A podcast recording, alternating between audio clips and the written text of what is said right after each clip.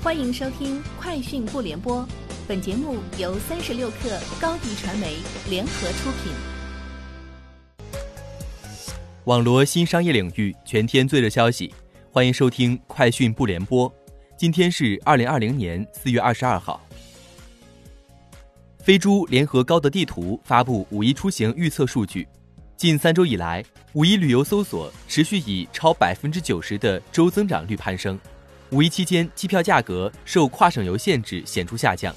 相比去年降幅近三成。酒店已恢复去年假期常态价格，均价同比低百分之二。阿里巴巴宣布升级新国货计划二零二零。据官方介绍，过去一年，新国货计划已帮助一百三十四个国产品牌在天猫上年销售额超过十亿，五十二个老字号年销售额过亿。上海、北京、广东、浙江、四川最多，同时一百多万国货商家通过天猫海外、Lazada、速卖通等平台出海。三十六氪获悉，近日快手商业化推出开眼快创广告创意服务平台，同步上线 PC 端和 App 端。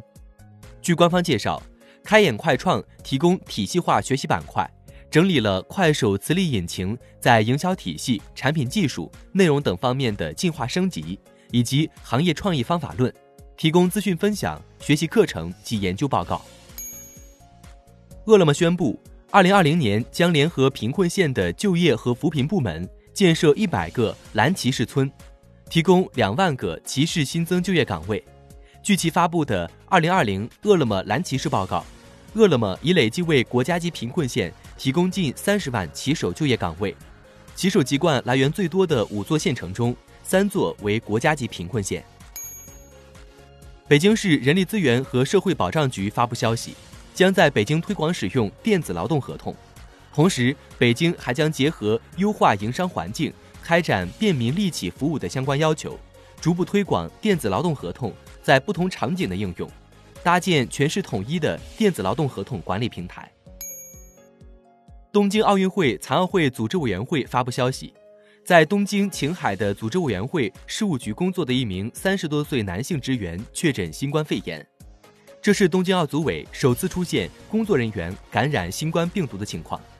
该男性职员二十一号傍晚确认感染新冠病毒，二十二号开始在家疗养。目前，东京奥组委已经关闭该职员工作的楼层，并进行消毒。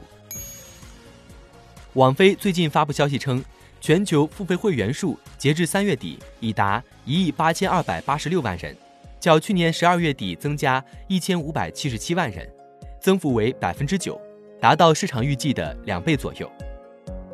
以上就是今天节目的全部内容，明天见。欢迎添加小小客微信 xs 三六 kr，加入三十六课粉丝群。高迪传媒为广大企业提供新媒体短视频代运营服务，商务合作请关注微信公众号“高迪传媒”。